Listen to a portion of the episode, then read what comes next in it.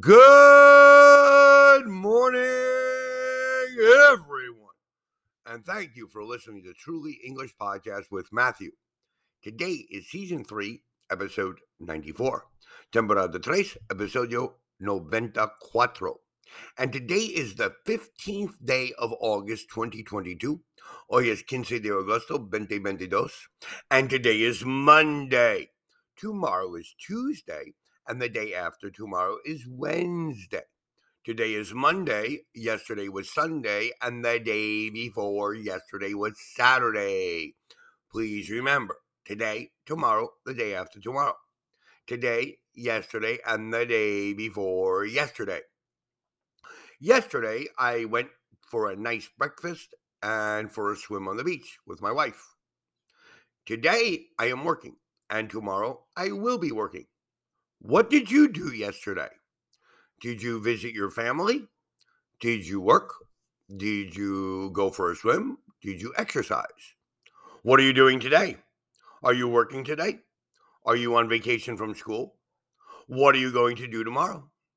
Will you go to work tomorrow? Will you visit your family tomorrow? Will you pay your electricity bill tomorrow?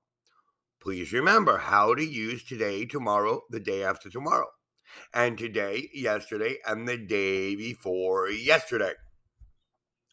Today, I want to review with you adjectives. For example, a nice new house, or you look tired. Sometimes we use two or more adjectives together at the same time. My brother lives in a nice new house. In the kitchen, there was a beautiful, large, round wooden table. Adjectives like new, large, round, and wooden are fact adjectives. They give us information about the age, size, color, etc. They are facts, hechos. Adjectives like nice and beautiful are opinion adjectives. They tell us what the speaker thinks of something or somebody. An opinion adjective usually goes before the fact adjective.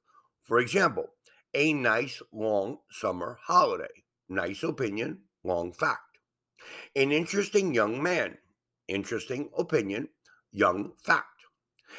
A delicious hot vegetable soup. Delicious opinion, hot fact. A beautiful large wooden table.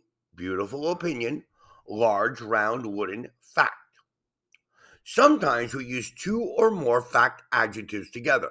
Usually, not always, we put fact adjectives in this order. How big, how old, what color, where from, what it is made of, and then the noun. A tall young man, a large wooden table, big blue eyes, an old Russian song, a small plastic bag an old white cotton shirt. Adjectives of size and length, big, small, tall, short, long, etc., usually go before adjectives of shape and width, round, fat, thin, slim, wide, etc. A large round table, a tall, thin girl, a long, narrow street. Where there are two or more color adjectives, we use and. A black and white dress a red, white, and green flag. This does not usually happen with other adjectives before a noun. For example, a long black dress, not a long and black dress, only when there's two colors together. We use adjectives after be, get, become, and seem. For example, be careful. I'm tired. I'm getting hungry. As the film went on, it became more and more boring. Your friend seems very nice.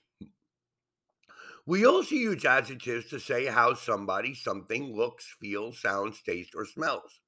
The dinner smells good. This tea tastes a bit strange. But to say how somebody does something, you must use an adverb. Drive carefully, not drive careful. Suzanne plays the piano very well, not plays very good. We say the first two days, the next few weeks, the last 10 minutes.